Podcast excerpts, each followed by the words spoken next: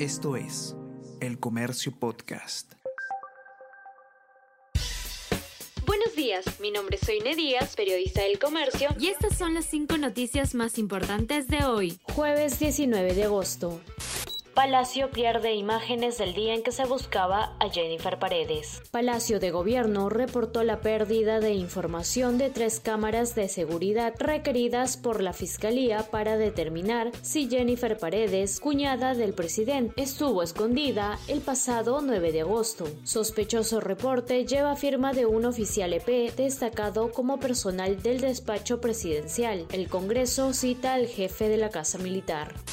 Fuerzas Armadas logran controlar el campamento donde se escondía el terrorista José. El operativo en el Braem contra Víctor Quispe Palomino terminó con la requisa de armas, radios, libretas y discos duros. Habría de 10 a 15 subversivos muertos.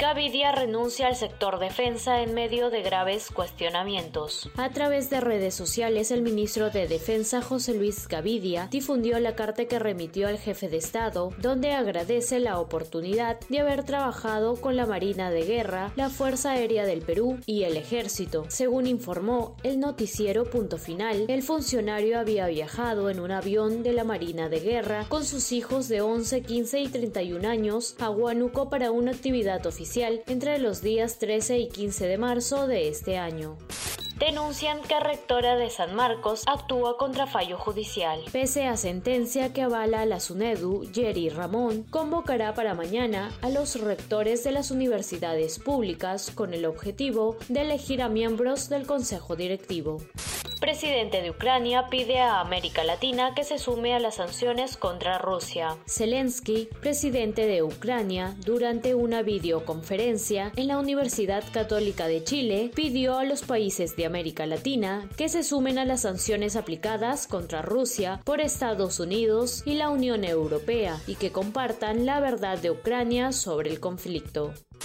Esto es El Comercio Podcast.